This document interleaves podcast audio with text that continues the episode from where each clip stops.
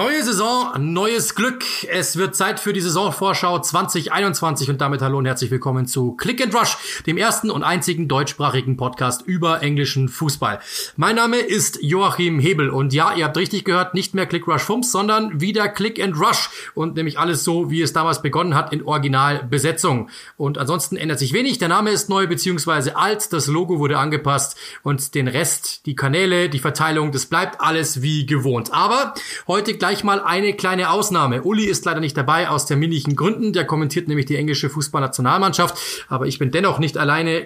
Chris McCarthy, jetzt hätte ich beinahe nicht rausgekriegt, schon 90 plus, wird mir zur Seite stehen. Ein ausgewiesener England-Fachmann. Chris, ich freue mich wirklich sehr, dass du Zeit äh, für uns gefunden hast. Und es ist ja auch schon so eine kleine Tradition geworden, dass wir die zusammenfassenden Ausgaben irgendwie zusammen machen. Ja, eben. War auch eine große Ehre für mich beim ersten Mal dabei zu sein. Und jetzt freue ich mich natürlich auch, ähm, jetzt im, im Originalzustand wieder ähm, direkt wieder einsteigen zu dürfen. Und ja, macht immer wieder Spaß, mit Gleichgesinnten über englischen Fußball zu reden. Absolut, dann bist du quasi auch ein Ehrenmann. Das hier ist die Ehrenausgabe und wir fangen gleich an. Es ist die große Saisonvorschau und dementsprechend, wir haben es uns wieder ausgedacht. Wir machen zwei Minuten 30, versuchen wir irgendwie hinzukommen pro Mannschaft. Darüber sollten wir nicht gehen. Das heißt, für uns hat jeder so eine Minute und dann haben wir noch ein paar Sekunden gut, um da irgendwie hinzukommen. Bei so vielen Mannschaften ist es ja gar nicht so einfach, das irgendwie einzuhalten. Und wir fangen natürlich gleich an mit dem FC Liverpool und ich drücke auf Start. Denn Liverpool ist Meister geworden, wir wissen's. Es hat sich eigentlich jetzt gar nicht so viel getan getan bei den Reds, aber vielleicht kommt da ja noch das ein oder andere mit äh, Thiago zum Beispiel, aber sie haben schon mal mit äh, Zimmikas einen Linksverteidiger verpflichtet. War ja allgemein so die Sache, dass sie eben versuchen, äh, eben die Außenverteidiger zu stärken. Dort brauchen sie eigentlich Backups auf beiden Seiten. Vielleicht passiert da noch etwas, aber im Grunde genommen, also ich weiß nicht, wie du wie du siehst. Ich glaube, dass die Mannschaft äh, eigentlich wirklich eigentlich sehr gut ist. Also ich glaube, da gibt es eigentlich kaum was zu verbessern. Am Schluss sah es jetzt nicht mehr ganz so dolle aus, aber wenn man die Mannschaft sich anschaut, sie haben eigentlich alles, was sie brauchen. Was natürlich, wo ich wirklich ein bisschen Angst davor habe, ist, wenn sie jetzt verlieren, die ersten Spiele. Und dann kommt natürlich diese, Engl diese englische Boulevard und sagt irgendwann mal, boah, ey, jetzt haben die hier verloren und dann wird das natürlich Druck aufbauen auf diese Mannschaft. Frage ist auch, sind sie satt? Ich glaube das ehrlich gesagt nicht. Die sind alle in einem guten Alter und dementsprechend klar, sie müssen ein paar Dinge noch machen. Sie müssen ein bisschen tiefer werden im Angriff. Sie müssen vielleicht im Mittelfeld noch den einen oder anderen zufügen, wenn Thiago kommt. Super. Auf den Außenseiten vielleicht noch was finden und dann natürlich hoffen, dass einfach diese Spieler wie eben zum Beispiel Navigator oder so, dass die in die Spur finden, dass die ihm langfristig fit bleiben, wie ein Fabinho zum Beispiel, der auch immer mal wieder raus war. Und im Grunde genommen, was wollen wir über diese über diese Mannschaft sagen? Ja, irgendwann wird dann auch Roberto Firmino wieder äh, wieder größer treffen und dann glaube ich ist alles gut, soweit ich das sehe. Ja, absolut. Ähm, Gibt es nicht viel zu ergänzen, aber irgendwas kritisieren müssen wir ja, sonst wird es ja keinen Spaß machen. Äh, Liverpool-Fans können es wahrscheinlich gar nicht mehr hören, aber die Frage ist halt, wie gut ist Liverpool wirklich? Ähm, es gab phasenweise Momente in der Saison, wo Liverpool wirklich so einen Tick überperformt hat. Ähm, wie gesagt, bei Reds-Fans, die wollen das schon wahrscheinlich gar nicht mehr hören, wenn es um XG geht. Liverpool war gnadenlos effizient, hatte auch ein gewisses Matchglück letzte Saison und es bleibt eben abzuwarten, ob man das wirklich über eine lange Dauer ausstrecken kann. Und dazu kommt natürlich auch, wie du sagst, ähm, die Tiefe des Kaders. Kann man das kompensieren, wenn jetzt mal wirklich eine, eine große Stütze länger ausfällt, ein Van Dijk, ein Salah, ein Manet? Mhm. Und wie du eben auch gesagt hast, so eine, so eine neue Facette im Spiel wie ein Thiago würde, da hätte ich ein viel besseres Gefühl bei Liverpool. Dann wäre das Spiel facettenreicher, dann könnte man auch besser gegen tiefstehende Gegner spielen und wäre schwerer auszurechnen und müsste nicht immer nur auf dieselbe Spielphilosophie, die Liverpool so gnadenlos effizient umgesetzt hat, zurückgreifen. Wir sind fast dahin, nämlich noch zehn Sekunden, aber die letzte Frage stelle ich dir noch. Ich habe ein Sonderheft vor mir liegen, da steht, die glauben, Liverpool wird Zweiter. Was glaubst du? Ich ehrlich gesagt auch. Ich glaube, es wird ein sehr enger Kampf, aber ich glaube eben, dass das, was ich eben über Liverpool sagte, ein bisschen in der kommenden Saison nachlassen wird, sprich diese Konstanz und Effizienz. Und das ist einfach nur natürlich, dass so eine gewisse Regression kommt. Und ich glaube eben auch, und da kommen wir natürlich gleich zu, dass Man City in der Saison, äh, in der nächsten Saison eine Schippe drauflegen wird. Mann, jetzt hast du mir die Überleitung geklaut. Mann, oh Mann, oh Mann. Oh. Okay, wir fangen an. Wir legen, wir stehen auf 2,30. Also, ähm, wir sind bei Manchester City. Letztes Jahr Zweiter geworden. Es hat eine Menge am Ende nicht gestimmt bei Manchester City. Das muss man auch sagen. Also ich habe das, glaube ich, mal gesehen. Ich glaube, es waren irgendwie neun Niederlagen in der letzten Saison. Das war schon eine Menge. Ähm, das war so irgendwann mal sogar äh, so auf Liga FC Arsenal, also irgendwo im Mittelfeld. Da hat eine Menge nicht gestimmt, muss man schon sagen. Ähm, Gerade in der Defensive hat viel nicht gestimmt. Also wenn sie was aufs Tor bekommen haben, dann war das eigentlich meistens drinnen. Äh, und das ist so das große Problem. Ja, es waren genau neun Niederlagen, genau so war's. Also das ist, das ist mir zu viel, klar, aber sie haben eine Menge schon gemacht, wenn man sieht, also äh, Leroy Sané war ja quasi die halbe Saison weg, dafür haben sie jetzt Ferran Torres geholt, das ist so der, der Satz dafür, wenn man so möchte. Ähm, sie haben mit Nathan Arke einen geholt in der Innenverteidigung, der da ein bisschen Stabilität bringen soll und was ich so glaube, die sind noch nicht am Ende, da kann mit Sicherheit noch was passieren.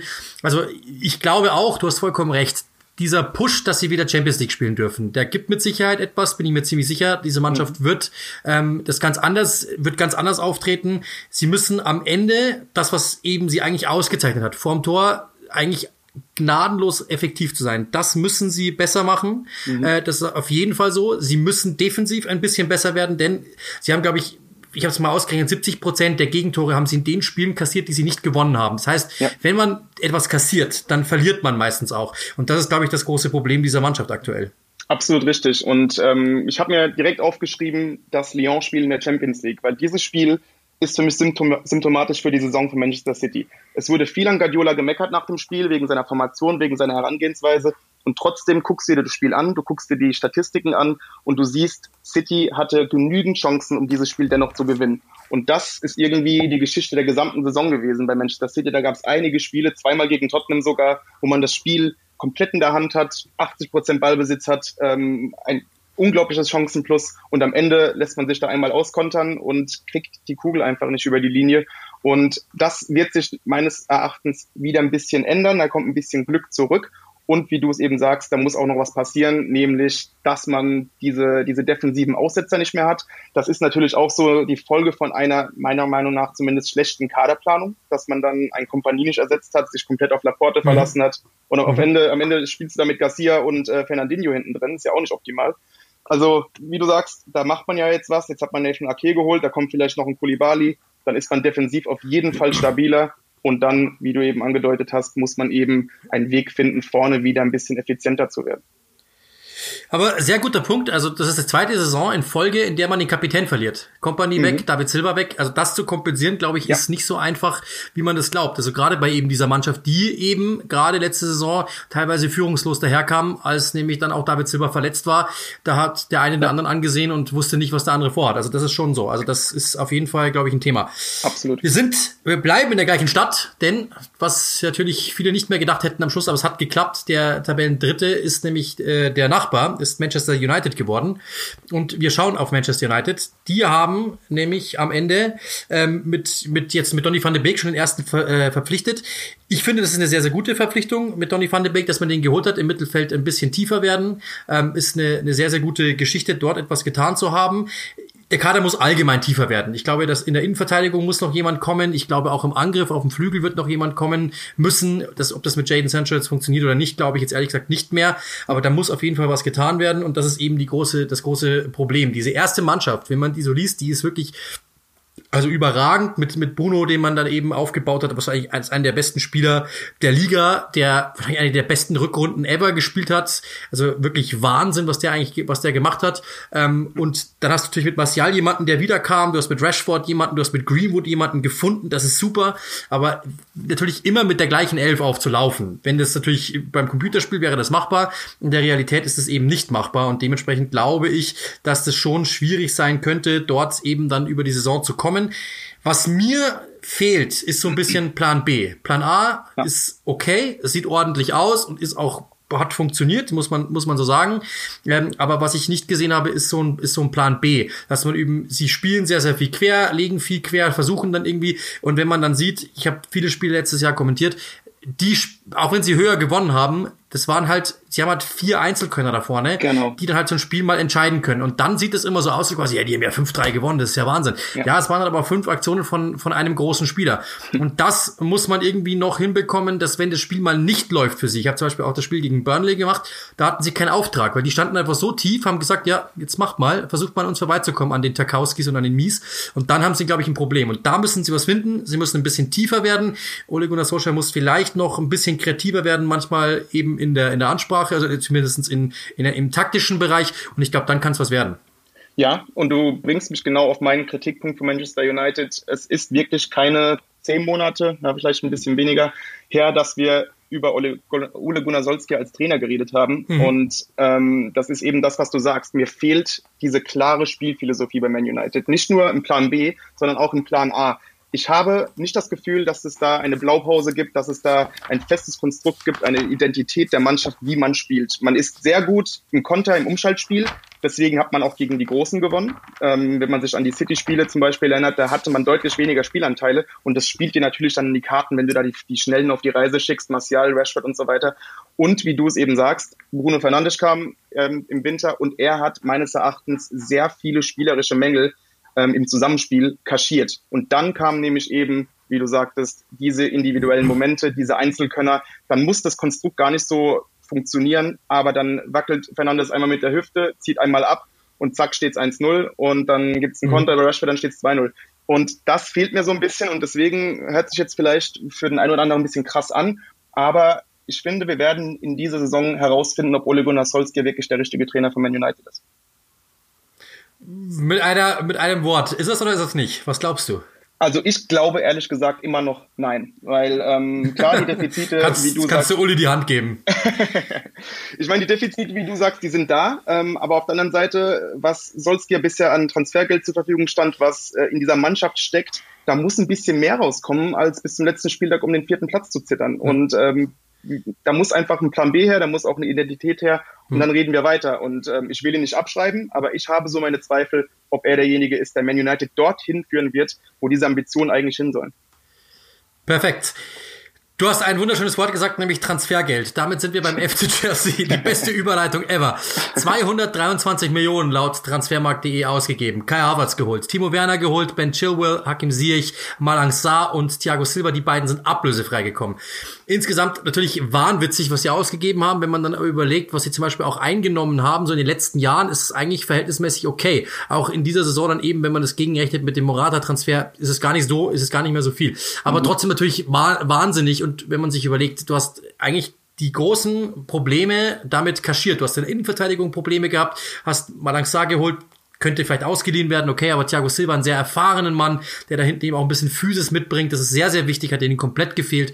Du hattest quasi keinen richtigen Linksverteidiger, weil Marcos Alonso und äh, Emerson eigentlich weit über der Mittellinie anzutreffen waren. Jetzt mhm. hast du da endlich jemanden, ich persönlich muss sagen, der hat mir manch, Ben Chilwell hat mir manchmal mehr so die Attitüde eines Innenverteidigers, der ist auch in der Hüfte nicht ganz so cremig, wie ich es gern hätte, aber ist trotzdem ein guter Linksverteidiger, ein, wahrscheinlich einer der besten der Liga nach wie vor. Und es ist auch sehr schwierig, einen super Linksverteidiger zu finden. Ja. Und vorne drin hast du dich mit Kai Havertz, also den neben Kylian Mbappé, den interessantesten Spieler der Welt geholt. Das muss man klar sagen. Ja. Und du hast mit Timo Werner einen geholt, der ist pfeilschnell, der hat einen Abschuss unfassbar, den kannst du im Zentrum einsetzen, den kannst du auf den Außen einsetzen. Eigentlich alles super. Das Einzige, was man natürlich sagt, ich persönlich glaube nicht, dass sie sofort jetzt diesen ganz großen Sprung machen werden, weil diese Spieler natürlich A, brauchen sie Eingewöhnungszeit, ja. B, die sind natürlich auch noch alle verhältnismäßig jung, siehe ich mal rausgerechnet. Aber ich glaube, bei dem ist halt dann die Diskrepanz zwischen der Ehrendivisie und eben dann der Premier League wahrscheinlich am größten. Mhm. Dementsprechend, ich glaube, die brauchen ein bisschen. Ich glaube, die werden uns richtig Spaß machen, werden halt auch immer mal wieder so einen Bock drin haben. Ich habe letztes Jahr schon mal gesagt, die haben halt irgendwie so eine komische Statistik, dass die eigentlich defensiv ganz gut verteidigen, gute Pressingwerte haben und trotzdem ein Gegentor kassieren, mhm. weil da halt immer mal wieder so eine kleine Unkonzentriertheit drin ist. Das müssen sie abstellen. Sie müssen im Endeffekt taktisch müssen Lampards Kniffe manchmal ein bisschen besser ausgehen, aufgehen. Die Torwartgeschichte müssen sie klären, das kommt ja noch. Und dann muss eben vorne eine Menge klicken. Aber ich glaube, also, so wenn man, äh, also optisch wird es einer der Lieblinge der Liga sein, da bin ich mir ziemlich sicher. Ja, das, das trifft es eigentlich ganz gut auf den, auf den Kopf, ähm, weil wie du sagst, diese vielen Spieler jetzt zusammenzubringen, ist natürlich eine große Herausforderung für Lampard. Du hast auch keine richtige Vorbereitung. Das vergessen wir auch manchmal durch Corona, ähm, dass du da jetzt binnen weniger Wochen Leute zusammenfügen musst, die noch nie zusammengespielt haben, die die Liga nicht kennen, die das Land nicht kennen. Und für so einen äh, 21-jährigen Harvards ist es schon was anderes, jetzt erstmals ähm, fernab von der Heimat zu sein und so weiter und so fort. Auf dem Papier sind es natürlich überragende Transfers. Ähm, man muss halt auch sehen, wie es dann zusammenklappt, aber insgesamt passt es natürlich, weil Chelsea auch so ein bisschen in der Kreativität und im Tore schießen gerade in der Rückrunde Probleme hatte. Und ein Werner ist dann natürlich ähm, ideal, trifft den Nagel auf den Kopf. Dann halt die Defensive. Ja, Thiago Silva ist ein super Pflaster, würde ich das mal sagen, weil da musst du langfristig mhm. wahrscheinlich ein bisschen mehr machen. Auch Torhüterposition müssen wir natürlich auch im Auge behalten. Aber auch hier bei Chelsea, ohne Lampard kritisieren zu wollen, ich finde, bei ihm werden wir auch herausfinden, ob er jemand ist, der wirklich einen Title-Push machen kann. Ich denke, in Jahr eins ist es wahrscheinlich zu viel verlangt, ähm, gerade weil die Konkurrenz groß ist, weil sich jetzt zu viel getan hat in dieser kurzen Sommerpause. Aber ähm, er hat diese Transition nach der Transfersperre mit den vielen jungen Spielern, Spielern eigentlich sehr gut gemeistert, direkt in die Top 4 geführt. Das war jetzt eigentlich auch nicht hundertprozentig zu erwarten. Und jetzt werden wir sehen, ob er mit Chelsea auch in den großen Spielen da sein kann. Wir haben jetzt das Pokalfinale gegen Arsenal gesehen. Da hatte er taktisch so seine Probleme mit Arteta. Das hat man festgestellt. Mhm. Und jetzt wird man sehen, ob Lampard auch diese, diese Reife mit sich bringen kann und sich so wirklich zu einem absoluten Top-Trainer entwickeln kann, den diese Mannschaft mit diesen Namen dann auch braucht. Absolut. Wir kommen zum nächsten Team. Leicester City, ähm, Rang 5 am Ende ist es geworden, 62 Punkte, sah zeitweilig deutlich besser aus. Äh, Ah, jetzt steht hier zum Beispiel, dass mich wirklich phänomenal. Hier steht, die, äh, die äh, erwartete Positionierung am Ende der Saison ist Rang 9. Das finde ich jetzt ein bisschen heftig, aber mhm. ähm, ich glaube schon, dass ähm, sie eine Menge Dinge ganz gut gemacht haben, aber man muss auch sagen, sie haben natürlich jetzt mit Chilwell den Linksverteidiger verloren. Wer kommt da? Ja. Ähm, sie der, die erste Elf, das, das, von der, glaube ich, ist Brandon Rogers absolut überzeugt. Sie haben es geschafft, Madison zu halten. Jamie Vardy wurde Torschützenkönig, das ist super. Also das Zentrum finde ich eigentlich ganz gut besetzt mit einem Didi zum Beispiel hervorragend. Was sie für mich nicht haben, ist ein Außenspiel Spieler. Also Harvey Barnes zieht eigentlich immer rein. Der ist sehr ausrechenbar, ist der einzige, den man wirklich so bezeichnen kann. Mhm. Rechts Ayose Perez, der hat mir gar nicht gefallen. Albrighton ist bestenfalls noch ein Ersatzspieler. Also da brauchen sie auf jeden Fall was für mich, wenn, wenn man ehrlich sein muss. In der Innenverteidigung muss man sagen, war ähm, hat Soyuncu teilweise sehr gut ausgesehen. Mhm. Ähm, waren dann war ist aber ab und zu halt mal so ein bisschen ja naiv oder fast ein bisschen überbordend aggressiv, wo er dann auch mal sich eine Karte abholt, die einfach nicht sein muss. Äh, und teilweise haben sie dann auch mit der Dreierkette gespielt. Da sah dann jetzt zum Beispiel Johnny Evans auch nicht mehr so gut aus. Der hat viel gefixt insgesamt. Natürlich ist gut, dass äh, Ricardo Pereira zurück sein wird dann am Ende. Wahrscheinlich einer der besten Rechtsverteidiger der Liga, wenn nicht sogar der beste. Ja. Und sie müssen tiefer werden. Die einzige Hoffnung, die ich wirklich halt habe, ist am Ende Brandon Rogers, weil er einfach ein Trainer ist, der da oben sich mit allen messen kann, glaube ich auf jeden Fall schon. Ja. Und sie haben jetzt mit, mit Kastanien einen Rechtsverteidiger geholt, eben einen, der kann auch links spielen, theoretisch. Aber ansonsten Chilwell verloren. Also ich glaube, du musst einfach schon jetzt ein bisschen was machen eben und, und da, äh, was, die 24 Millionen sind schon weg von diesen 50, die du für Chilwell bekommen hast. Da muss auf jeden Fall was passieren. Und ähm, diese, diese Kaderaufpolsterung, das werden drei, vier Spieler sein, so was ich rechne oder was ich, was eigentlich sein müsste. Die kosten natürlich Geld. Und ob sie das tun werden, ist die ganz große Frage dann am Ende. Aber ja. ich könnte schon, ich glaube schon auch, also sie sind abgestürzt so ein bisschen aus dieser Top 4 da raus. Äh, und wenn die Saison länger gewesen wäre, noch weiter. Und ich glaube, das könnte ich schon durchführen. Neun finde ich jetzt ein bisschen gar pessimistisch. Ja, da bin ich bei dir. Also neun ist, neun ist ein bisschen zu krass, aber ich denke, in die Top 4 werden sie nicht kommen können. Eben aus deinen genannten Gründen. Und ein Punkt kommt natürlich noch dazu, sie spielen in der Europa League nächste Saison. Und mhm. eine zusätzliche Belastung für diesen Kader, der mit diesen Strapazen der Liga und dem Pokalen schon Probleme hatte, ähm, weiß nicht, wie das ausgeht. Also da muss auf jeden Fall was passieren in der Tiefe, hast du absolut recht. Was passiert, wenn ein Jamie Vardy mal verletzt ist, dann kannst du eigentlich den Laden komplett zumachen. Und ähm, ja, also da muss auf jeden Fall in der Tiefe was passieren. Und ähm, die Strapazen hast du ja letzte Saison gesehen, da, da hast du in der ersten, in der Hinrunde überragend gespielt. Die erste Elf war fit, die war eingespielt. Und ähm, ein weiteres Problem ist eben auch, haben wir jetzt schon ein bisschen angedeutet, wird jetzt bei den anderen Teams auch kommen, die Konkurrenz wird vielleicht ein bisschen sattelfester sein als im Vorjahr. United hat die Hinrunde komplett verpennt, ähm, Arsenal schlecht, Tottenham schlecht, ähm, Wolves nicht so gut, wie man es eigentlich dachte. Da hatte Leicester in Anführungszeichen relativ leichtes Spiel zu überraschen. Und ich glaube irgendwie, dass das in der kommenden Saison deutlich schwerer wird und man ehrlich gesagt mit dem Europa League Platz dann auch zufrieden sein sollte. Und ähm, ja, man muss einfach mal den, den Geldbeutel wieder öffnen, würde ich sagen. Ja, das, auch die Übergang, auch den Übergang können wir jetzt zu Tottenham ziehen. Äh, wer, wer All or Nothing gesehen hat, ich habe das durchgesuchtet, Uli genauso, ich glaube du wahrscheinlich auch. Ähm, überragend die Jose Mourinho Show, äh, absolut phänomenal, geiler geht's nicht. Also zumindest ihn da zu sehen, er hätte für mich Oscar für den besten Hauptdarsteller verdient. Ähm, geiler Typ, aber er hat natürlich eine schwierige Aufgabe vor sich. Er hat gesagt, er, er, er ähm, freut sich auf den Sommer, weil da kann er eine Menge machen, gerade so was eben dann eben die äh, Vorbereitung betrifft, was eben die Transfers betrifft. Beides hat jetzt noch nicht so ganz brillant funktioniert, aber immerhin hat er mit Pierre-Emil Heuber seinen, Wunsch, seinen Wunschspieler schon äh, bekommen. Aber genau das ist eben das Ding. Also sie brauchen auf jeden Fall im Mittelfeld ein bisschen mehr Biss. Das hat er ja gesagt, wer das gesehen hat, der sagt, also ihr seid eigentlich nette Jungs, aber ihr braucht ein bisschen mehr Biss. Ihr müsst, ich werde das Wort jetzt nicht sagen, aber ihr müsst ein bisschen dreckiger sein, sagen wir es mal so. Ganz, mhm. ganz nett formuliert. Und ich glaube, dafür brauchen sie Typen. Der Einzige, der das so ein bisschen getan hat, war Eric Dyer, der aber auch nicht immer so konstant ist. Das hat man auch gesehen. Und Dombele könnte das sein. Da, der hat aber Probleme teilweise mit Fitness, ist nicht auf der Höhe. Das ist eben, wer Mourinho kennt, weiß, da muss eigentlich eine Menge passen. Er muss zumindest ein Vollprofi sein, dann kann er damit arbeiten. Das ist ein Dombele eben nicht. Den muss er irgendwie hinbekommen und dann ist dasselbe. Also der braucht eigentlich auf allen Positionen irgendwie ein bisschen Backup. Das ist das Ding vorne gerade eben für Kane. Das hat man gesehen, als der weg war, mussten da Lukas und Son spielen. Die haben das halt einfach nicht so hinbekommen. Waren beides immer so falsche Stürmer. Dazu Bergwein auch ganz okay. Aber im Endeffekt, ich glaube, da müssten, bräuchten sie noch jemanden, der eben äh, ja eine zweite Sp die zweite Spitze ist dann eben. Ähm, sie könnten im Mittelfeld mit Heuberg ganz gut funktionieren, aber was sie auf jeden Fall brauchen, ist ein Rechtsverteidiger. Äh, Aurier hat ganz gut ausgesehen zeitweilig, was man so hört, will er den aber loswerden. Ähm, auf der Linksverteidigerposition Ben Davis scheint er zu lieben, also das, ja. der, der spielt immer und der ist auch genauso ein Mourinho-Typ, der macht keinen Scheiß und wer braucht er ja eigentlich nicht. Es ist ein physischer ja. Typ, der einfach steht und sein Ding macht und damit ist alles okay. Die Frage ist, und das ist ja das, mit allen Leuten, die sich mit Arsenal ein bisschen beschäftigt haben, die wissen, was ein Stadionbau in England dann mit einem Team machen kann. Du musst erstmal wahrscheinlich eher Geld einnehmen, als du ausgeben kannst. Das ist das große Problem. Die haben eine Milliarde da rausgepfeffert, haben auch, glaube ich, einen Kredit aufgenommen im Sommer eben, um ein bisschen zu überbrücken. Das ist eben die ganz große Frage ob du da jetzt halt kurzfristig was machen kannst. Das ist eben das große Thema. Sie brauchen noch ein bisschen was. Ich glaube, die, die Grundstruktur des Kaders ist ganz, ganz okay, aber sie brauchen eben Backup für Kane. Sie brauchen jetzt eventuell noch jemanden über den Flügel, so jemanden, der rein kann. Ähm, und dann natürlich ein Rechtsverteidiger. So ein bisschen was ist auch zu tun, aber insgesamt eigentlich ganz ordentliches Team. Aber halt, ja, wir haben es ja gesehen. Also tiefer müsste der Kader werden. Ja.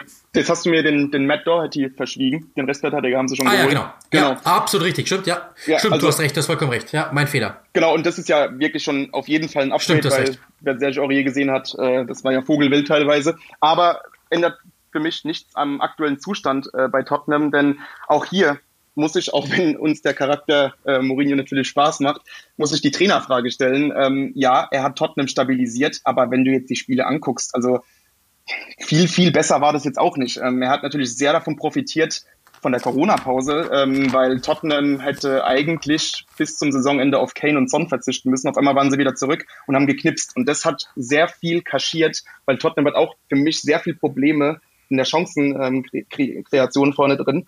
Und ähm, das ist das Problem, was Pochettino schon hatte. Es liegt nicht unbedingt am Trainer. Der Kader ist alt geworden. Ähm, es wurde verpasst, mit den vergleichsweise mhm. limitierten Mitteln ähm, die Verjüngung voranzutreiben, den Umbruch voranzutreiben und auch diese Ersatzspieler zu holen. Und wenn du dann so guckst, mhm. da Vincent Sanchez, so langsam kommt er ein bisschen in Fahrt, aber die meisten haben jetzt nicht wirklich so gezündet. Und ähm, deswegen kann ich mir auch vorstellen, jetzt, wie du sagst, das Geld ist äh, begrenzt ähm, im Norden Londons und ähm, weiß nicht, also du brauchst eigentlich schon noch jemand, der da ein bisschen was, was in diese Mannschaft äh, ein bisschen Pep reinbringt, ein bisschen Dynamik, eben ein, ein Dombele, aber der wird sich ja mit Mourinho jetzt nicht ganz einig.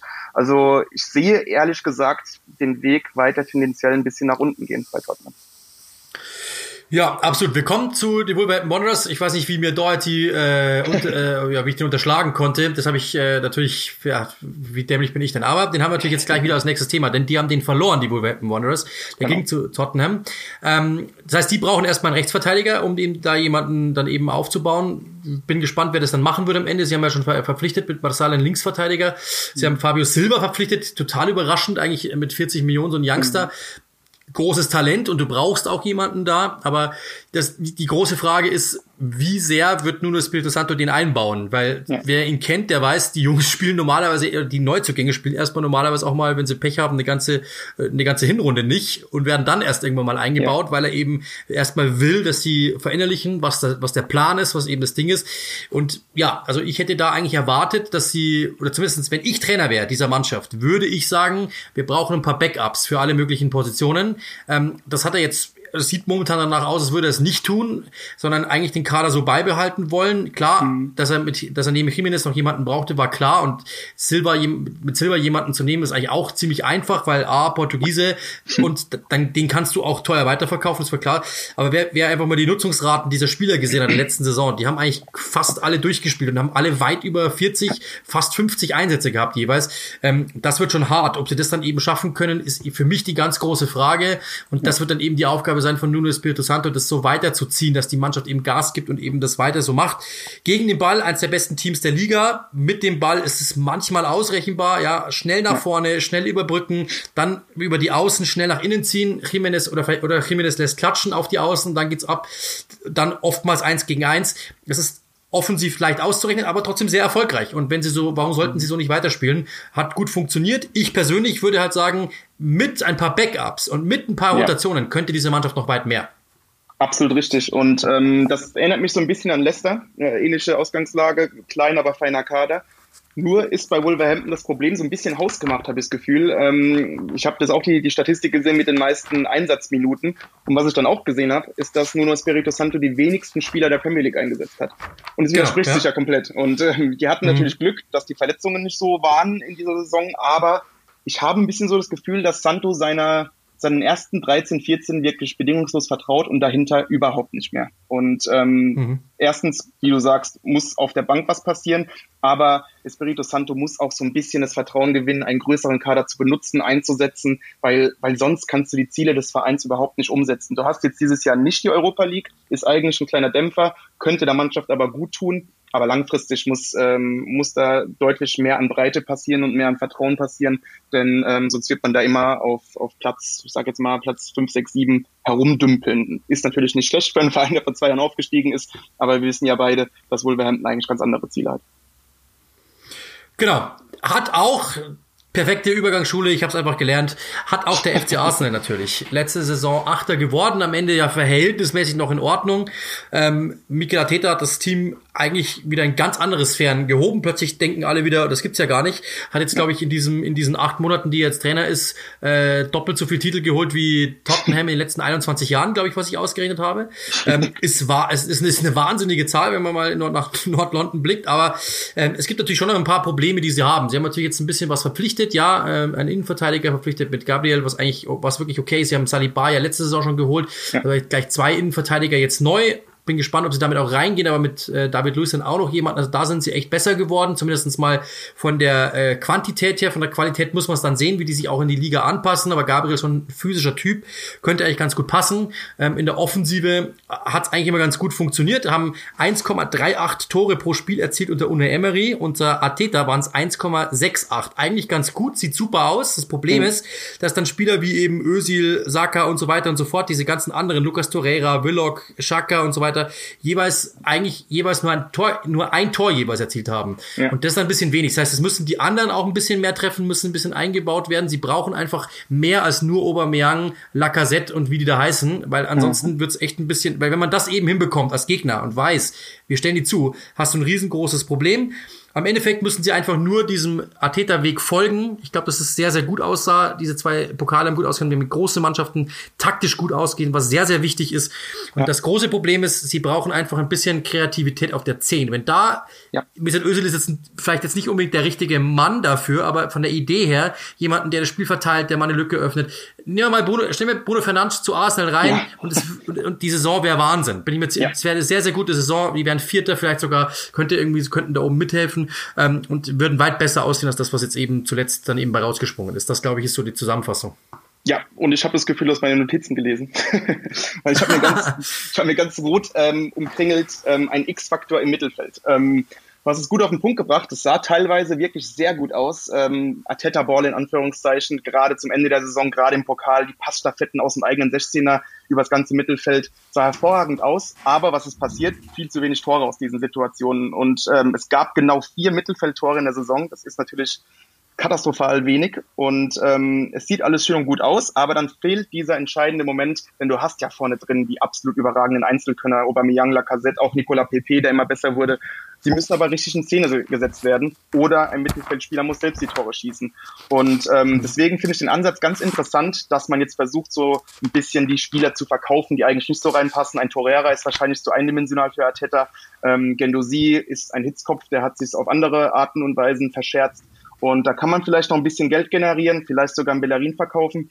Und dann kannst du nämlich diesen Spieler holen, der diesen Unterschied machen kann. Entweder ein Hussein Aouar von Lyon oder ein Thomas Partey von Atletico. Beide unterschiedlich, aber trotzdem in dieser Sache, die Arsenal braucht, vereint, denn sie kreieren. Es passiert einfach was. Bei Thomas vor allem durch Dynamik und äh, bei Aouar natürlich mit überragendem Spielverständnis, Auge und Dribbling.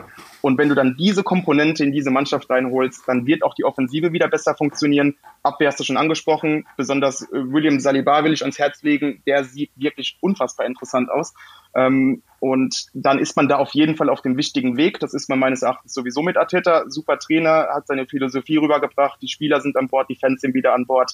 Ähm, klar, jetzt mit Corona kurze Sommerpause, wie bei allen anderen auch. Aber bei einem neuen Trainer besonders ist das natürlich schwer, auch wenn viel passiert mhm. im Kader. Erst recht wird wahrscheinlich ein bisschen knapp, wieder in die Top 4, wo man eigentlich rein will, hereinzukommen. Aber ich denke, wenn man um die Top 4 zumindest kämpft, und das ist ja mhm. schon mal was anderes als im letzten Jahr, dann ist man da im Norden Londons relativ zufrieden. Und wie gesagt, Bestätigung, dass man da mit Arteta den richtigen Mann hat, hat man sowieso. Und vielleicht kann man dann in ein, zwei Jahren, wenn diese jungen Spieler, die man jetzt geholt hat, zusammenwachsen, endlich wieder in der Champions League angreifen. Wir müssen ein bisschen anziehen. Ich glaube, wir haben uns ein bisschen hinreißen lassen, gerade bei den Teams, aber wir halten die 32. Wir werden es schaffen. Ich versuche es. Das nächste Team ist Sheffield United, Rang 9. Die Überraschung der letzten Saison. Aufsteiger, Neunter geworden, sah lange sogar nach Champions League, Schrägstrich, dann eben auch Europa League aus. Aber Wahnsinn eigentlich, was die gemacht haben. Alle dachten, die würden sang- und klanglos absteigen. Haben es geschafft eigentlich auch so mit, mit, ähm, mit nur 21 eingesetzten Spielern, die eben gestartet sind. Das ist schon sehr, sehr wenig. Äh, haben eben eine sehr, sehr gute Defensivlinie gehabt mit Egan, mit Basham, Graham und mit O'Connell. Dann natürlich mit, äh, mit Baldock und dann links mit Ender Stevens. Diese Fünferkette war unfassbar. Äh, trotzdem natürlich sehr, sehr verrückt. Nach vorne ging jetzt nicht so viel. Das war so, glaube ich, so das große Problem. Nur, nur ähm, wie viel waren es? Ich glaube, nur, nur zwei Mann, nur eine Mannschaft hat weniger Chancen mhm. kreiert als äh, Sheffield United. Und das ist natürlich dann schon, da sieht man das große Problem. Also jetzt nicht unbedingt das groß kreative Team. Sie stehen erstmal defensiv sachlich. Die Außen ziehen dann weit nach außen, versuchen mitzugehen, versuchen querzulegen. Das ist insgesamt natürlich unfassbar effektiv gewesen. Schon anzusehen ist jetzt, dann, ist jetzt nicht unbedingt gewesen. Trotzdem glaube ich, die werden mit dem Abstieg nichts zu tun haben. Dann bin ich nämlich auch mit der Minute schon fast vorbei, äh, die ich dann habe, so ein bisschen mehr. Ich glaube, mit dem Abstieg werden sie nichts zu tun haben, aber es könnte schon sein, dass die irgendwann mal exposed werden. Also wenn sie natürlich dann ja. wieder versuchen, die Spieler, diese elf dann wirklich durchzuziehen, dass die spielen, dann wird's schon schwierig. Und dann muss man sagen, sie haben natürlich mit Dean Henderson den Keeper verloren, der von Manchester United geliehen war, haben jetzt immerhin mit Ramsdale äh, Bournemouth Stammkeeper geholt und mit Fotheringham ablösefrei von den Rangers, haben jetzt insgesamt zwei Torhüter, die mit Sicherheit Premier League Niveau haben. Wer wird sich durchsetzen, ist die große Frage. Und dann ist eben die ganz, ja, und dann mit Jaden Bogle noch jemanden geholt, sehr interessanter Rechtsverteidiger. Ja. Also da bin ich jetzt mal gespannt. Ähm, aber Ethan Ampadu heute geliehen, auch das wichtig. Sie sind ein bisschen tiefer geworden, aber ob es dann wirklich reicht, um dann noch höher zu springen, da bin ich jetzt mal das verflixte zweite Jahr. Wir werden sehen. Ja, das, das denke ich genauso. Das, das kann man relativ kurz zusammenfassen. Äh, Chris Wilder ist der Star der Mannschaft als Trainer. Absolut. Ähm, unkonventionell, äh, wenn du dann siehst, wie ein Innenverteidiger auf einmal auf dem linken Flügel überlappt, das ist schon spannend. Ähm, hat gut geklappt. Und jetzt stellt sich eben die Frage, werden sich die gegnerischen Teams da langsam drauf einstellen? Sie haben jetzt mehr ähm, Tape, sage ich mal, ähm, wie Sheffield spielt, werden das sehen können, werden sich darauf mhm. einstellen können. Aber ich denke, Sheffield wird sich davon nicht beirren lassen. Man ist da sehr äh, souverän, man holt Spieler mit Auge, man wird jetzt nicht ausrasten und verrückte Transfers tätigen, sondern wie du gesagt hast, zwei interessante Leute von Derby geholt, Max Lowe und Max Lowe und, äh, und Bogle als Rechtsverteidiger. Sind einfach mhm. kreative, günstige Transfers, die in das Konzept Wilder reinpassen. Und ich denke, dementsprechend wird man da nicht in irgendwelche ähm, gefährliche Zonen rutschen. Vielleicht ein, zwei Tabellenplätze einbüßen, aber man wird mhm. sich im Mittelfeld halten. Perfekt, fast richtig zu Ende geworden. Der nächste ist äh, der FC Burnley, Rang 10 am Ende geworden, sah lange nach Abstieg aus und dann haben sie so eine kleine Serie hingelegt, sind wieder zurückgekommen und äh, wollten um einen einstelligen Tabellenplatz spielen. Das hat knapp nicht funktioniert, aber immerhin. Also der Star ist auch da, Eddie Howe. Also ich glaube, wenn der weg wäre, würde alles zusammenbrechen. Ich glaube, die haben irgendwie, seit der da ist, nur sechsmal Transfers über 10 Millionen getätigt. Also das ist einer, der mhm. nicht viel ausgeben darf. Das ist auch das große Problem. Spricht er immer wieder an, also immer wieder auf den Pressekonferenzen beschwert er sich. Er sagt, wir hatten, wir hatten im Winter 20 Namen, aber wenn keiner, wenn ich kein Geld bekomme, was soll ich denn machen? Ja. Äh, es, ihn nervt das, dass das große Problem hat mit Jeff Hendrick dann auch noch jemanden ablösefrei verloren, was bitter ist. Joe Hart würde ihm jetzt nicht so unbedingt fehlen, aber sie brauchen endlich mal dann auch ein bisschen Kredit beim Besitzer.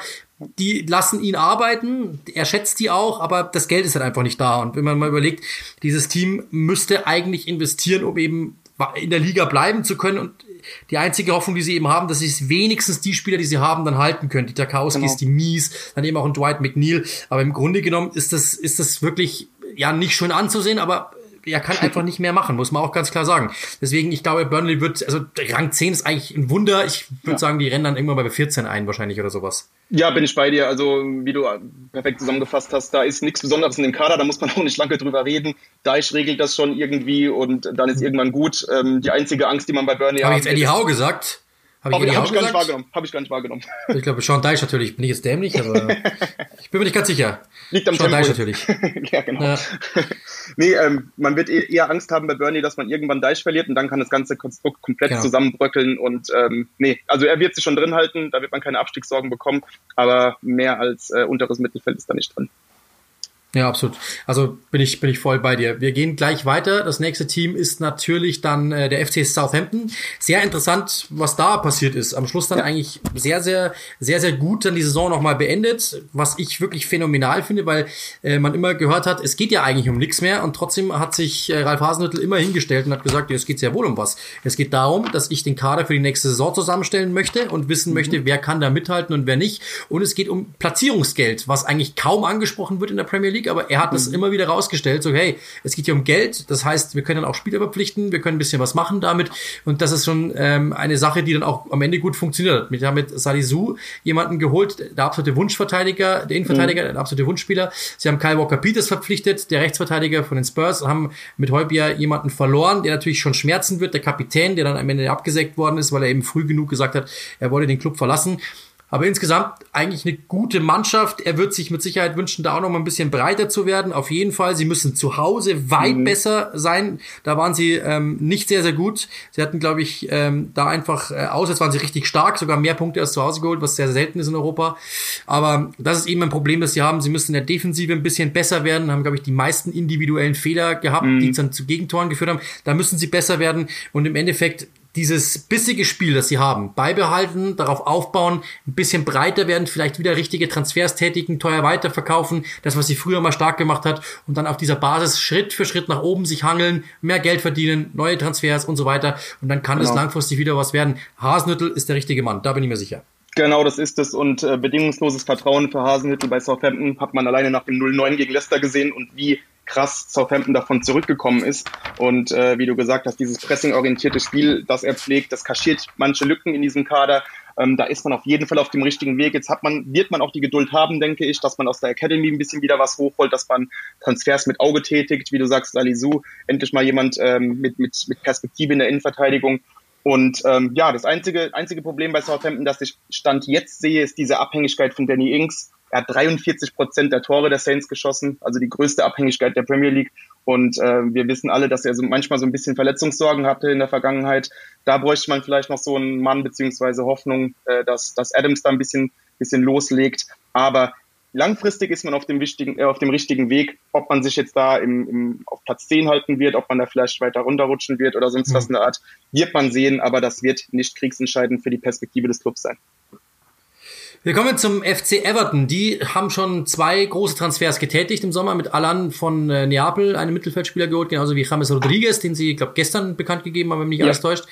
Ähm, das ist natürlich genau das, was sie, sie brauchten, neue Spieler. Ich bin jetzt nicht unbedingt überzeugt, ob das die richtigen sind, wenn ich ehrlich bin. Mhm. Die hatten mit eins der langsamsten Mittelfeldreihen überhaupt der Liga. Und das ist jetzt mit, mit James Rodriguez, der bei, äh, wir haben ja gesehen, das ist nicht, Tempo ist nicht unbedingt sein Ding, kann das Spiel schnell machen mit seinen Pässen manchmal, ja, das ja, aber Äh, von allen habe ich zu wenig gesehen. Ob er das jetzt machen kann, bin ich mir jetzt nicht ganz sicher. Was ich so gelesen habe, auch nicht so wirklich. Was ich gesehen habe, auch nicht so wirklich begeistert. Sie brauchen für mich schnellere Außen. Die haben sie bis dato noch nicht geholt. Das hat überhaupt nicht funktioniert. Und das, was eben so sie eigentlich mal ausgezeichnet hat, dass sie so dieser, dieses Team waren, das eigentlich so immer gehofft hat, in die Big Six reinzubrechen. Warum? Weil sie auch mal einen großen Gegner geschlagen haben und die genervt haben. Das war zuletzt überhaupt nicht mehr der Fall. Das hat überhaupt nicht mehr funktioniert. Keiner hat mehr Angst vor Everton gehabt. Mit Ancelotti kann das vielleicht wieder funktionieren. Sie müssen am Ende, im Endeffekt dynamischer werden, gerade eben im Mittelfeld. Das muss schneller gehen. Der Spielvortrag war sehr behäbig und ja. über die Außen einfach auch schneller werden. Das hat einfach auch nicht funktioniert. Ich meine, wenn du einen Alexi Bobi für fast 50 Millionen holst, das ist einfach wirr. Also das war einfach viel zu viel Geld für viel zu viel Durchschnitt. Und ja. da würde mir noch jemand eben fehlen, der einfach ein bisschen mehr Dynamik macht. So ein Dribbler, so ein Eins gegen Eins. Wir stellen uns mal vor, die hätten Adama Traoré, was dann, was dann, das würde mhm vieles ändern. Und das haben sie eben überhaupt nicht. Und das ist eben das große Problem. Sie sind meiner Meinung nach einfach viel zu statisch. Ja. Und jetzt kann ich schummeln, denn in dieser Sekunde hat Everton Dokore verpflichtet von Watford. und, ist das so? Ähm, ja, in dieser, jedem hat Handy aufgeblinkt. und jetzt hat die perfekte Überleitung für mich gegeben. Jetzt haben sie nämlich wieder ein bisschen Dynamik im Mittelfeld. Okay. Viel Spaß. Aber Let's du go. hast recht, das ist die Lücke gewesen im Mittelfeld. Jetzt hat man da ein bisschen Dynamik reingekriegt durch diesen Transfer. Ähm, ergänzt sich dann gut. Jetzt hat man vielleicht auch so ein bisschen das, was gefehlt hat, weil ähm, unter Ancelotti wurde es auf jeden Fall besser, gerade zu Beginn. Ähm, aber mhm. wie du gesagt hast, das Mittelfeld war zu behäbig und auch einfach zu unkreativ. Alan kann das Spiel machen. James Rodriguez, wenn er denn Lust hat, kann das vorne machen. Und jetzt eben noch ein Ducouré dazu mit der Dynamik, mit der, mit der Power, die er einfach mitbringt. Dann hat Everton womöglich dieses Mittelfeld, ähm, was Ancelotti braucht, um hier ein bisschen ein paar Schritte wieder nach vorne zu machen. Aber Top 6 wird schwer, was meinst du? Eher nicht, ne? Ja, Glaube ich auch nicht. Also da bin ich mir ziemlich, es wird so, vielleicht werden sie Achter oder sowas. Es kann schon ja. sein, dass sie, wenn sie da mithalten können. Ja. Das Aber wir kommen zu, ja. Ja, genau. Wir kommen zu Newcastle. Ähm, auch das ein sehr, sehr interessantes Team. War ja die große Frage, ob sie übernommen werden oder nicht. Das ist jetzt eben abgesagt worden aus diversen Gründen, auf die wir schon eingegangen sind. Aber trotzdem natürlich, sie haben war eben die Frage, dürfen sie was investieren oder nicht? Am Ende wurde es ein bisschen was, haben uns eigentlich ganz gut äh, verpflichtet, was ich so finde. Du hast mit äh, Jeff Hendrick einen ablösefrei bekommen, du hast mit Ryan Fraser einen ablösefrei bekommen. Eigentlich Wahnsinn, die beiden zu bekommen. Hendrick mit Sicherheit so ein typischer Spieler, aber gibt eben Tiefe, ja, aber und dann eben mit, mit Callum Wilson noch einen Angreifer. Und jetzt soll er auch noch, ähm, soll ja auch noch Jamal Lewis kommen von äh, Norwich, was man so hört. Also ich glaube, das ist ganz, ganz ordentlich, wenn man überlegt, dass man bis dato nur 22 Millionen für diese drei Spieler jetzt eben diese sicher haben, ausgegeben haben, ist es eigentlich phänomenal, weil du hast echt Premier League Material bekommen für wenig Geld. Wilson und Fraser haben gezeigt, die haben, waren ja, glaube ich, für, wie viel waren es? 50 Tore oder sowas waren sie beteiligt ja. letzte, also vorletzte Saison. Also wirklich überragend und wenn die wieder funktionieren, Frage ist halt natürlich, das wissen wir auch, mit Steve Bruce, jemanden, der eigentlich ja defensiv denkt, mit seiner Fünferreihe da hinten und dann eben auch sehr viel Hero Ball, Ball nach vorne, versuchen eins zu eins mit Saint-Maximin oder eben da mit Almiron. Und eigentlich der Stürmer war meistgehend wirklich ab also Joey Linton haben wir teilweise nicht gesehen, der war abgemeldet. Und das mhm. muss sich eben ändern. Gerade eben mit einem Wilson vielleicht ein anderer Typ, der eben kein Wandstürmer ist, so wie eben Joey Linton, sondern jemand, den du selber mal in die Tiefe schicken kannst. Vielleicht hilft es diesem Team sogar, taktisch ja. gesehen. Und ähm, das kann wirklich funktionieren. Sie haben eben gedacht, Joey Linton wäre der Torjäger. Das war er nicht. Wenn man jetzt mal überlegt, dass Wilson denen vielleicht 15 Tore garantiert, dann wäre eine Menge gewonnen in diesem Team und das dann wäre auch wirklich eine Menge geholfen. Fakt ist natürlich langfristig gesehen, dass einfach das Team langfristig einfach verkauft werden muss. Das steht seit Jahren in jedem, in jedem Satz, den ich sage, in je, über dieses Team, dass einfach Mike Ashley muss dieses Team verkaufen, ganz einfach. Oder zumindest er muss weg und, oder er muss wieder Bock finden. Das ist dann sind die beiden Möglichkeiten. Genau, das ist es. Und äh, deswegen, man hat natürlich zwischendurch von, von Champions League geträumt, wenn man jetzt hier einen neuen Investor bekommt, wenn die, äh, wenn das Konsortium aus Saudi-Arabien übernommen hätte, hätte man ganz andere Mittel gehabt. Jetzt hat man natürlich wie immer relativ wenig, aber wie du sagst, daraus hat man einiges gemacht. Aber ähm, groß den Bock umstoßen wird das natürlich nicht. Das wird eher Newcastles Platz im Mittelfeld vielleicht ein bisschen festigen. Ich denke jetzt nicht, dass man absteigen wird, aber ähm, man wird auch keinen Sprung nach oben machen. Steve Bruce ist dazu auch einfach ein zu negativer Trainer. Mhm. Und ähm, da fehlt das ist mir ein bisschen uninspiriert, das ganze Unterfangen, was natürlich auch vom Besitzer aus gesteuert wird. Ähm, Wenn es dann irgendwie abseits des Platzes wieder Unruhe gibt, dann kann man vielleicht sogar ein bisschen nach unten rutschen, aber ich denke, man wird sich da irgendwie im unteren Mittelfeld halten.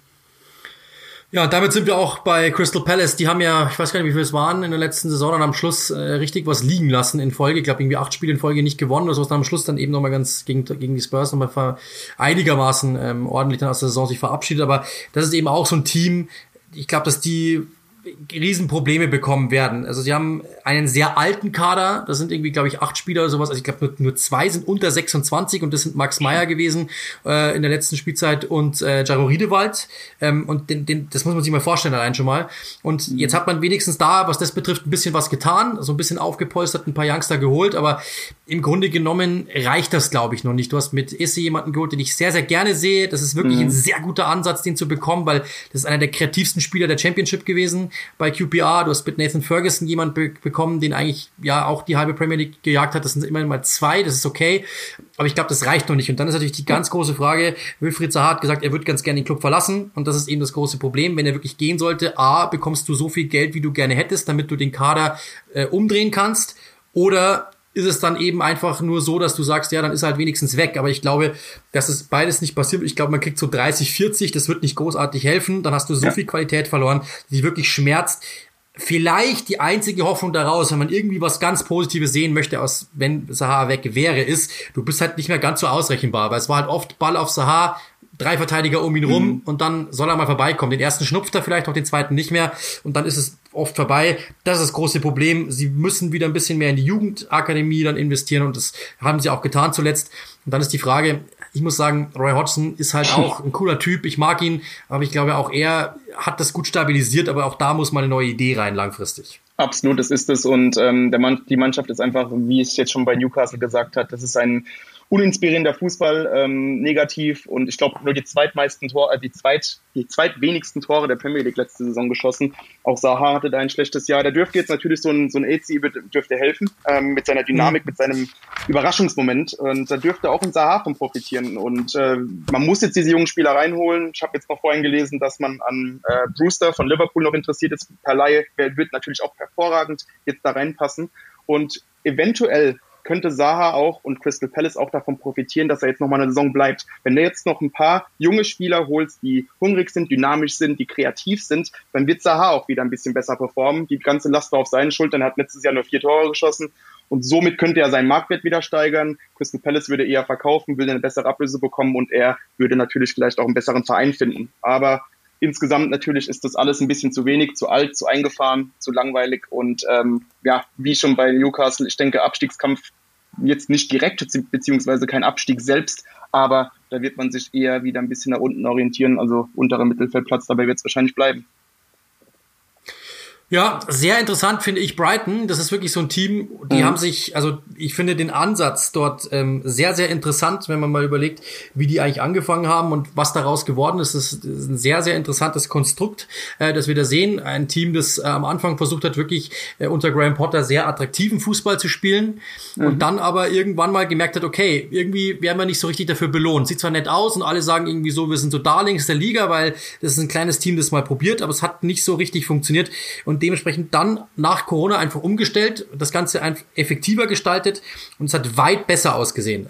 Dann ja. eben am Schluss. Ähm, sie haben in der Innenverteidigung, finde ich, sehr interessante Leute. Also das können sie sehr, sehr viel machen. Ja, mit Joel Weltmann jetzt jemanden geholt, den Feldmann, den, den äh, Mann von Ajax Amsterdam, äh, verhältnismäßig günstig auch noch. Sie haben einen sehr interessanten Kader, was das da betrifft, haben, was ich schade finde, Shane Duffy verliehen, weil der eigentlich recht gut war und mir sehr gut gefallen hat. Aber im, im Grunde genommen ähm, ist es schon eine Mannschaft, die, die eigentlich ganz gut ist, so ganz ordentlich ist vielleicht noch den einen oder anderen spielerischen Typen dazu bekommen. Adam Lallana ist sicherlich mhm. auch ein interessanter Typ, ähm, aber sie haben in der Defensive sehr viele Möglichkeiten, dort zu spielen. Tarek Lemty ist für mich herausragend. Das ist die Entdeckung. Mhm. Ein unglaublich guter Rechtsverteidiger, den werden wir noch ganz woanders sehen, bin ich mir ziemlich sicher, wie bissig der ist, trotzdem wie technisch gut der ist. Ähm, und dann äh, hat sich auch in der Offensive einiges getan. Also sehr interessant mit Neil Mopey, wie der dann abgegangen ist zeitweise. Ja. Ich glaube, das ist eine sehr interessante Mannschaft. Mir fehlt noch so dieser eine etwas dynamischere, schnelle, gute Spieler, der konstant im Mittelfeld funktioniert. So, mhm. wenn man mal überlegt, Knockout, wie der mal angefangen hat, am Schluss natürlich nicht mehr, jetzt auch weg ist.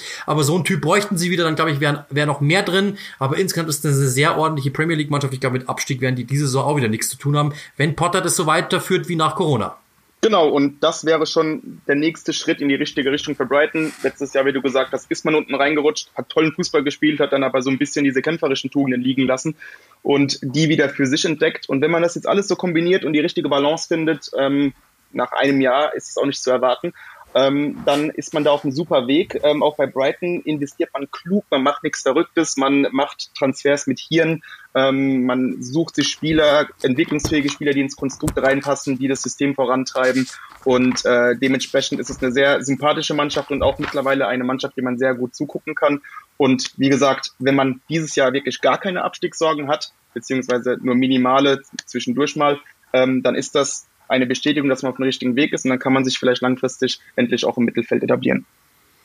Ja, ich stelle jetzt einfach mal eine rhetorische Frage. Macht West Ham United das auch mit den klugen Transfers? Hm. Hat zuletzt nicht so gut ausgesehen, ehrlich gesagt. Ähm, eine Mannschaft, die irgendwie nicht Fisch, nicht Fleisch war. Am Ende hat es dann doch nochmal ganz gut ausgesehen. Ich bin nach wie vor kein Freund von David Moyes. Ich glaube, das werde ich auch nicht mehr werden. Äh, diese Mannschaft ist mit Sicherheit ein Team ist auch schon irgendwann in die Jahre gekommen ist in der letzten Zeit, trotzdem den einen oder anderen Transfer getätigt, den ich eigentlich ganz interessant finde. Mit Thomas Suchek, finde ich, ist jemand gekommen und geblieben. Gott sei Dank haben sie das geschafft, den zu halten, mhm. ähm, der wirklich sehr, sehr, sehr, sehr guten Eindruck hinterlassen hat, der ein sehr physischer Mittelfeldspieler ist, fast jedes Kopfballduell gewinnt. Du hast mit Declan Rice jemand daneben, der Innenverteidiger spielen kann. Ich finde ihn dort fast sogar noch besser als im zentralen Mittelfeld, wo er mhm. oft mal nur querlegt, aber insgesamt mit Fornals jemanden, der eigentlich könnte, mit Philippe Andersson einen, der eigentlich könnte. Das hast du halt so oft, das ist das große Problem. Große Namen, die aber zuletzt wenig gezeigt haben. Jamolenko ist so einer, Alea ist jemand, ist so jemand. Mike Antonio dann am Schluss fast ausgesehen wie Nationalstürmer. Ähm, mhm. Jared Bone ist jemand, der mir Hoffnung macht. Das sind so Typen, eigentlich haben sie viel in der Mannschaft, ähm, aber trotzdem so ganz überzeugt bin ich noch nicht. Ich würde sagen, sie haben ein bisschen weniger mit diesem, mit diesem äh, Problem Abstieg zu tun. Ich glaube, es wird eher so Mittelfeld, Rang 12 vielleicht, aber mehr traue ich ihnen jetzt auch nicht zu. Die Namen schauen immer noch gut aus, aber ich glaube, das mehr wird es dann nicht mehr, glaube ich. Also da bin ich mir, bin ich mir fast sicher bin ich bei dir. Ähm, es ist einfach seit Jahren dasselbe Problem bei West Ham. Das hat alles auch wirklich nicht so ein Konzept, wie man die Transfers tätigt. Man hat, glaube ich, jetzt gerade einen Kader, der, ähm, wo, wo Spieler in der Mannschaft sind, die von insgesamt vier, fünf Trainern ausgesucht wurden, wenn man jetzt mal so ein bisschen zurückblättert. Und da ist ja klar, dass man da kein Konzept hat, kein System dahinter hat. Ähm, wenn ich ehrlich bin, ich kann mir nicht vorstellen, dass David Moyes die Saison überlebt. Ähm, glaubt aber trotzdem nicht, dass man am Ende äh, etwas mit dem Abstieg zu tun haben wird. Aber bei West Ham muss etwas passieren. Da muss endlich mal wieder mit, äh, mit Perspektive gearbeitet werden. Wir haben jetzt ganz schön diesen Kontrast zu, zu Brighton, wo man wirklich eine klare Philosophie hat und die fehlt bei West Ham eben seit Jahren, gerade die Perspektive. Jetzt hat man noch die an Ghana äh, abgegeben an West Bromwich, was ich überhaupt nicht verstehen kann. Also ja, das sind so Sachen. Genau, und das sind so Sachen, solche Spieler fehlen ihnen und ähm, ja, da hat man zu kurzfristig gedacht, aber können wir ganz schnell beenden. Ich sehe es genau wie du, unteres Mittelfeld ähm, mit der ein oder anderen Sorge vielleicht da sind die Fans ja sogar richtig ausgeflippt, weil sie es einfach auch ja. nicht verstehen konnten. Der spielt eine super Saison und plötzlich ist der weg. Also eigentlich freust du dich ja dann, dass du genau so einen Typen wieder hast, ja. der eigentlich, aber naja, so ist das nun mal.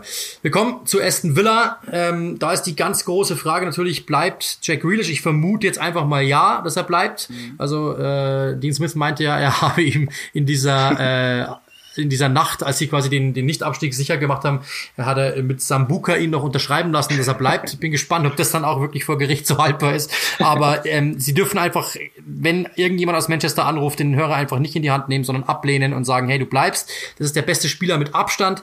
Außer natürlich, du sagst, du kriegst 100 Millionen oder keine Ahnung was und kannst dann eben den Kader aufbessern. Problem ist allerdings, dass das zuletzt einfach nicht so gut funktioniert hat mit dem Kader aufbessern, denn sie haben es eigentlich auch nicht geschafft. Mein, klar, für Tammy Abraham haben sie wenig Geld bekommen, haben aber natürlich von den Besitzern, äh, also haben sie kein Geld bekommen, weil er bloß geliehen war, so rum, ja. Aber mhm. ähm, den haben sie verloren und haben es nie geschafft, den zu ersetzen. Das meine ich eben. Sie haben Probleme, gute Spieler zu ersetzen. Sie haben viel Geld bekommen von den Besitzern, haben das glaube ich, mit, glaube die drittmeisten Ausgaben letzte Saison und haben es äh, Europa wohlgemerkt und haben es einfach nicht geschafft, einen Stürmer zu verpflichten, der garantiert 15, 10 bis 15 Tore äh, sichert. Wesley lange dann verletzt, ja, aber auch der zeitweilen eben nicht diesen guten Abschluss gehabt, den er eben äh, gebraucht hätte. Und ein guter Arbeiter, ja, aber eben kein Torjäger. Und ich glaube, sowas bräuchten sie unbedingt wenn ich dich jetzt frage, wer ist denn Stürmer Nummer eins bei Aston Villa, dann wirst du wahrscheinlich erstmal überlegen müssen, wenn ich jetzt Wesley nicht genannt hätte. Ähm, ja. Das ist ein großes, das ist ein großes Problem, weil die einfach keinen Stürmer haben. Sie haben immer mit Matty Cash jetzt einen Rechtsverteidiger äh, verpflichtet, der, den ich, den ich gut finde, auch schon bessere Zeiten hatte, muss man sagen. Ähm, aber dort hatten sie Probleme, weil Gilbert für mich, der war für mich gar nichts, ehrlich gesagt. Der war nicht Fisch, nicht Fleisch. Mhm. Äh, und auch mit El Mohammadi, der viele Ausflüge gemacht hat, ja nett, aber mehr auch nicht. Ähm, ich glaube, das ist gut, dass sie da jemanden haben mit Potenzial, aber sie brauchen unbedingt einen Stürmer und sie müssen auch meiner Meinung nach ein bisschen kreativer werden, was so die Offensive genau. betrifft. Absolut, ähm, auf jeden Fall in der Offensive. Jetzt habe ich vorhin gelesen, dass man so einen Stürmer an der Angel hat mit Ollie Watkins. Aber wenn ich dann mhm. die Ablöse sehe, ja. 30 Millionen Pfund, äh, ja, er weiß, wo die Hütte steht, aber eben in der zweiten Liga. Ähm, und das genau. ist auch das Problem, was ich bei Aston Villa habe. Es sind keine gestandenen, erfahrenen Premier League-Spieler in diesem Kader, beziehungsweise viel zu wenig. Ähm, du hast einen Grealish, du hast einen McGinn, du hast einen Minks, mit denen kannst du alles super arbeiten, aber es fehlt einfach so ein bisschen diese, diese Abgezocktheit, diese erfahrene, erprobte Qualität aus der Premier League und jetzt bedienst du dich wieder in der zweiten Liga, was ja an sich irgendwo sinnig ist, aber in diesem Fall halt eben gar nicht und diese, diese mhm. Erfahrung hat Aston Villa letztes Jahr gefehlt und dann hast du auch noch so viele Gegentore bekommen, dass das mit dem Sturm mhm. natürlich noch ein größeres Problem ist. Also ich denke, es wird, es wird ganz eng für Aston Villa in der kommenden Saison, eben weil auch meiner Meinung nach mindestens ein Aufsteiger dabei ist, der sich auf jeden Fall halten wird. Und äh, wenn man jetzt sich die Premier League anguckt, ja, dann wird es Villa von, von den Verbleibenden am ehesten erwischen. Genau, und den haben wir nämlich jetzt, Leeds United. Da bin ich mir ziemlich sicher, die werden sich halten. Ich hoffe, dass ich da jetzt nicht zu viel vorwegnehme, aber da bin ich mir fast sicher. Das ist ein Team, das mir sehr gut gefallen hat, für die ich auch ein bisschen Sympathie hege, wenn ich ehrlich bin. Ich habe die jetzt äh, damals äh, auch noch, als ich bei der Zone war, ähm, oft kommentieren dürfen, sehr oft äh, begleiten dürfen. Ein Team, das mir sehr, sehr gut gefällt. Marcelo Bielsa ist, was man so hört, einer der kreativsten Trainer, einer der verrücktesten auch, aber einer, der wirklich taktisch versteht, was er tut. Guardiola meinte mal über ihn, er sei der beste Trainer der Welt. Das wäre mir jetzt ein bisschen zu hoch gegriffen, aber das ist jemand, der natürlich ein Team vereinen kann. Ähm, sie brauchen jemanden vorne drin, der die Tore macht. Sie haben mit Rodrigo jemanden verpflichtet, der mit Sicherheit da in so mal um Welt, äh, Weltklasse rumgekreist ist. Kann sein, dass es funktioniert. Ähm, sie haben Ben White verloren, was so ein bisschen das Problem ist, mhm. äh, der ja bloß geliehen war von Brighton, ähm, aber haben dafür Robin Koch verpflichtet, deutscher Nationalspieler immerhin.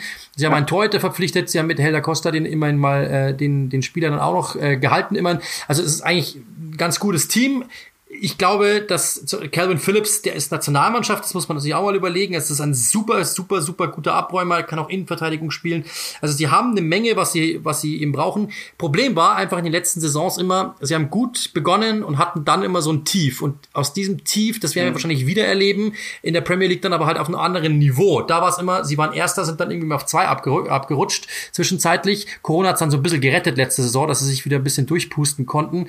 Die große Frage ist einfach jetzt, ob sie das diese Saison auch können und das auf einem niedrigeren Niveau oder ob dann der Druck so groß wird, dass sie ganz abrutschen. Bin ich mir ja. nicht ganz sicher. Ähm, ich glaube aber, die werden wir so auf Rang 10, 11, 12 irgendwo sehen.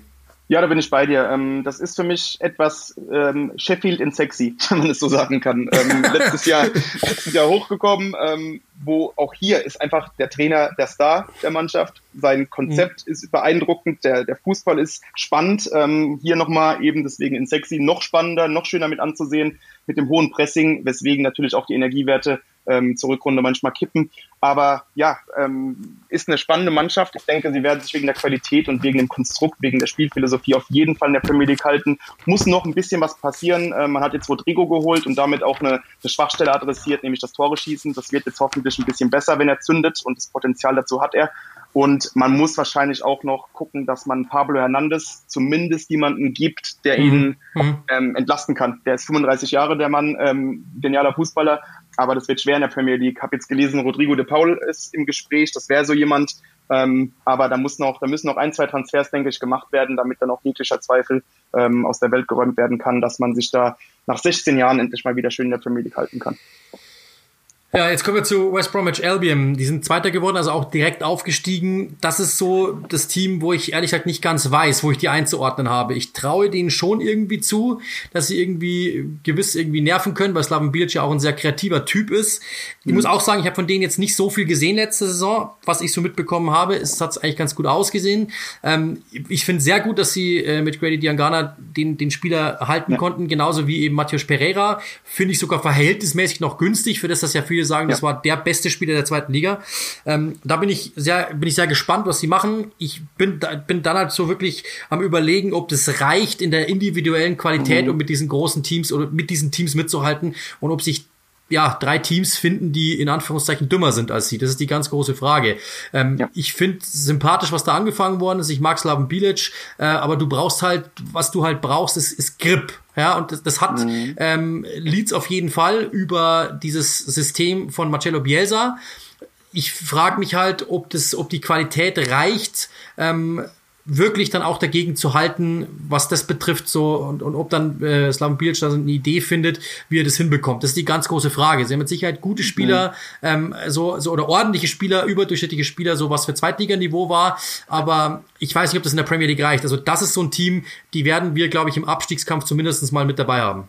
Ja, eben. Ähm, das ist genau dasselbe, was ich mir jetzt auch hier noch als, als Notiz gemacht habe. Äh, genügend Trainer, Homogenität und Konstrukt, um dich in der ja. zu halten. Und ich würde einfach mal sagen, nein, denn die individuelle Qualität ist einfach nicht da, beziehungsweise viel zu wenig. Matthäus Pereira super, äh, Diangana super. Aber wenn du dann so ein bisschen durch den Kader schaust, da fehlt es an einem, einem Knipser, da fehlt es an einem richtig guten Stürmer, der die Dinge auch reinmacht. Ähm, in der Innenverteidigung sind da jetzt auch keine Namen, die dich ähm, wirklich umfallen lassen. Also ich denke, die Qualität wird nicht ausreichen, dass man sich da halten kann. Vielleicht kann man noch ein paar Spiele an Land gewinnen, dann könnte sich das ändern, da man wirklich einen Trainer hat, der weiß, was er da tut und äh, eine tolle, tolle Mannschaft zusammengestellt hat auf, auf äh, persönlicher Ebene. Aber wie gesagt, ich denke, die Qualität wird zu wenig sein. Okay, dann kommen wir zu dem Team, das sich über die Playoffs dann am Ende in die Premier League buxiert hat, nämlich äh, der Fulham Football Club. Auch da bin ich sehr, ähm, bin ich sehr gespannt, was sie tun. Sie haben verhältnismäßig viel dann doch eingekauft, also also verhältnismäßig ähm, verhältnismäßig viel in Anführungszeichen. Das sind immerhin mal schon mal vier Transfers, die sie gemacht haben. Wenn man jetzt mal überlegt, was sie das letzte Mal getan hatten, als sie in der Premier League waren, äh, ist natürlich gar nichts im Vergleich. Und dementsprechend ist es eigentlich ganz okay. Du hast mit Reed jemanden gehalten, mit äh, Nokat jemanden gehalten, die du schon geliehen hattest, Liminar ausgeliehen, das ist okay. Ein sehr, sehr, äh, sehr, sehr harter Spieler im Mittelfeld. Und mit Anthony Robinson jemand, der schon fast beim AC Mailand war und das äh, im Winter. Also das ist eigentlich eine sehr, sehr interessante Truppe. Vier Transfers klingt erstmal viel, ist dann gar nicht viel. Und das war eben das große Problem, als sie das letzte Mal in der Premier League waren. Sie haben eigentlich ein Aufstiegsteam auseinandergerissen, beziehungsweise glaubten, sie können es dann mit großen Namen so spicken, dass sie drin bleiben, mit, mit großen Transfers. Hat überhaupt nicht funktioniert. Und ich glaube, dieses Team hat es verdient aufzusteigen und dementsprechend sollten sie das auch so machen und äh, sollten sie auch die Chance bekommen. Du hast mit Mitrovic jemanden, der ist weit überdurchschnittlich, der kann in der Premier League auch mit Sicherheit 15 Tore garantieren. Frage ist halt nur, ob das nicht so ausrechenbar ist, weil im Endeffekt ist der der einzige richtige äh, torgefährliche Typ. Du spielst mit langen Bällen, versuchst ihn da irgendwie rein zu buxieren und dann köpft der. Das ist halt jetzt verhältnismäßig einfach auszurechnen, wenn ich ehrlich bin. Ähm, Im Grunde genommen ist es aber eine sehr gute Truppe. Ich finde es sehr, sehr gut, dass sie eben dieser Mannschaft vertrauen, die ihm aufgestiegen sind. Und dann ist eben auch die ganz, ganz große Fragezeichen Scott Parker. Viele sagen, das ist die mhm. Lösung. Viele sagen, er ist eher Problem, weil er eben nicht so diesen großen Plan B hat. Manchmal ähm, auch so ein bisschen ratlos wirkt und nicht so der ganz große, ähm, nicht der ganz große Motivator zu sein scheint mir manchmal ein bisschen zu, ich sage jetzt einfach mal, ähm, ja, zu gegelt rüberkommt äh, und eben nicht so der große Beißer ist und das, glaube ich, kann im Abstiegskampf dann eben wichtig werden. Erfahrung hat er halt nicht wirklich. Ja, das ist es. Ähm, aber wie du gesagt hast am Anfang, ich war erleichtert, dass Fulham bisher noch nicht so reingelangt hat auf den Transfermarkt. Du hast eine Mannschaft zusammengehalten, du hast deine Leistungsträger gehalten, ähm, die, die ausgeliehen waren auch. Und ähm, das ist schon mal besser als das, was vor zwei Jahren war.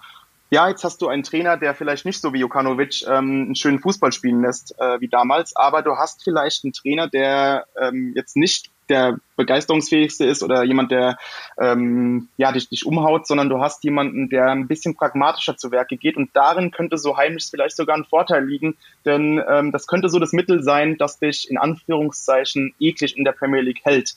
Insgesamt denke ich aber auch eher, dass die Qualität dafür ein bisschen zu wenig ist, äh, auch dass der Trainer jetzt nicht der, der spannendste ist. Aber ich denke, man ist vielleicht sogar ein bisschen besser gewappnet als, als damals vor zwei Jahren, als man hier äh, die komplette Mannschaft umgekrempelt hat und einen schönen Fußball spielen wollte. Perfekt, wir sind fast bei einer Stunde, ein bisschen drüber, eine Stunde, zwei Minuten, das ist aber absolut okay. Ähm, ich glaube, wir haben eine Menge rausgearbeitet. Wer, wenn wir die, die großen Fragen nochmal ganz kurz abschließend klären, wer wird Meister? Also ich glaube, ich glaube nach wie vor Liverpool wird's. Ähm, Sage jetzt einfach mal. Und dann sind die Absteiger, das finde ich schon spannender, ehrlich gesagt. Da würde mhm. ich sagen, boah, das ist auch echt eine schwierige Frage. Ich glaube, Aston Villa erwischt, ich glaube, West Brom erwischt und ich glaube, ja, es könnte sogar Crystal Palace vielleicht sogar, aber ich glaube dann eher Fulham wird es auch noch erwischen. Die drei wird es erwischen, glaube ich. Ja, da, da müssen wir jetzt gar nicht groß drum rumreden. Ich, ich sehe es genauso wie du, ähm, auch als, als Wildcard äh, Crystal Palace, wenn es ganz schlecht läuft, Newcastle, aber ich denke denk auch eher Aston Villa, Fulham und West Bromwich Meister. Wird ganz, ganz knapp, denke ich, will ich mich gar nicht festlegen. Könnte man höchstens auch über die Top 4 reden. denke, ähm, Liverpool City, ah. Chelsea dürfte klar sein. Und dann kommt es, glaube ich, darauf an, wie es bei Man United läuft, wie es bei Arsenal läuft. Das sind so die zwei, die sich eher drüber streiten, würde ich sagen. Ich glaube, die Top 4 bleibt so. Also bin ich mir fast sicher, ja. Liverpool, Man City, Man United, Chelsea, ich glaube, die bleiben. Ähm, aber danach wird es dann schon sehr interessant und sehr interessant wird zu sehen sein, eben, ob Arsenal und Tottenham einen Sprung machen oder ob die wieder da so, ich ja, sage jetzt mal genau. rumdümpeln, genau. ja, aber für ihre Verhältnisse ist es ja so. Aber krass, dass wir eigentlich beide Brighton und West Ham jetzt mal nicht genannt haben, dass die da unten nicht dran sind, gell? Also das genau. ist schon verwunderlich. Aber ja. gut, genau so ist es. Dann war es das eigentlich von dieser, von dieser großen, in Anführungszeichen, Saisonvorschau von Click and Rush. Chris, vielen, vielen Dank, ähm, dass du uns natürlich deine Zeit geschenkt hast. Ähm, vielleicht noch ganz kurz, was gibt's bei euch aktuell oder was wird's dann bei euch? Gibt's auch eine, eine schriftliche Version dann von euch bei 90 Plus, gehe ich mal davon aus, wahrscheinlich? Genau, oder genau, ja.